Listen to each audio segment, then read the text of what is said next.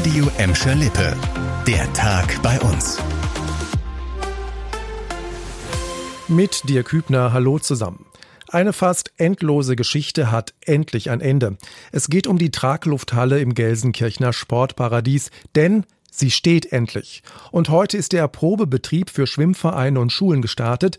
Er soll vier Wochen dauern. Danach wird die Halle aber schon wieder bis zum Herbst abgebaut. Für die Freibad-Saison braucht man sie nicht.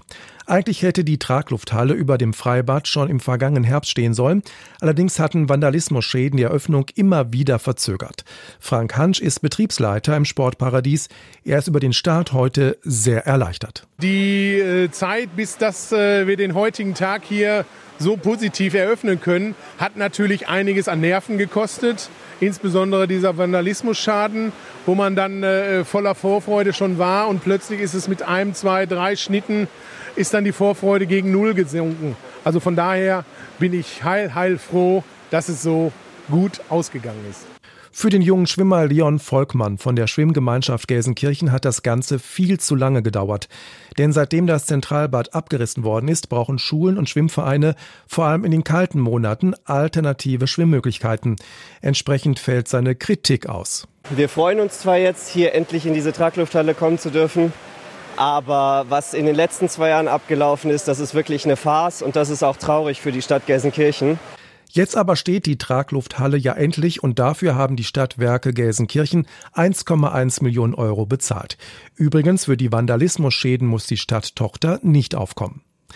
Traglufthallen sind aktuell bei uns offenbar in. Denn auch in Gladbeck wurde heute eine solche Halle offiziell in Betrieb genommen und darüber werden sich die Schüler der Ingeborg-Drewitz Gesamtschule bestimmt freuen. Denn sie können ab sofort dort endlich wieder ohne Umwege Sportunterricht machen. Denn vor anderthalb Jahren war die eigentliche Sporthalle abgebrannt. Ein Jahr haben Planung und Bau für die Traglufthalle gedauert. 2,8 Millionen Euro hat die Halle gekostet. Und die kommt bei Sportlehrer Pascal Kunze gut an. Der erste Eindruck ist super. Also, dass wir jetzt erst endlich wieder eine Sporthalle zur Verfügung haben. Ähm, ich bin überrascht, wie groß die Halle eigentlich ist. Von innen, von außen sieht es ähm, relativ klein aus. Und was natürlich jetzt schön ist, dass wir vernünftigen Sportunterricht machen können und wieder wirklich auch ähm, Materialien zur Verfügung haben und nicht nur ganz viele kleine Spiele machen können. Die Stadt Gladbeck hat sich bewusst dafür entschieden, die Halle zu kaufen und nicht zu mieten, wie es andere Städte machen. In einigen Jahren könnte sie verkauft oder anderweitig genutzt werden.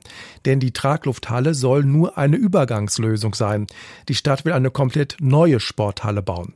Geht alles gut, könnten schon in fünf Jahren die ersten Schüler in der neuen Halle Sport machen. Genaueres dazu will die Stadt Gladbeck kommende Woche im entsprechenden Ausschuss vorstellen. Das Bundesligaspiel der Schalke in Hoffenheim am 9. April hat ein Nachspiel und leider kein schönes. Ein Schalke-Fan ist bei der Partie in Sinsheim lebensgefährlich verletzt worden. Jetzt hat die Staatsanwaltschaft Heidelberg Haftbefehl gegen einen Sicherheitsmitarbeiter der TSG erlassen.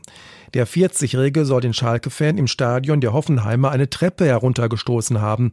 Vorher sollen sich die beiden Männer gestritten haben. Das Opfer verletzte sich am Kopf und das sehr, sehr schwer. Gegen den Sicherheitsmann ermittelt jetzt die Staatsanwaltschaft wegen gefährlicher Körperverletzung. Und der Mann sitzt mittlerweile auch schon in Untersuchungshaft. Wir bleiben bei dem Thema natürlich dran. Das war der Tag bei uns im Radio und als Podcast. Aktuelle Nachrichten aus Gladbeck, Bottrop und Gelsenkirchen findet ihr jederzeit auf radio und in unserer App.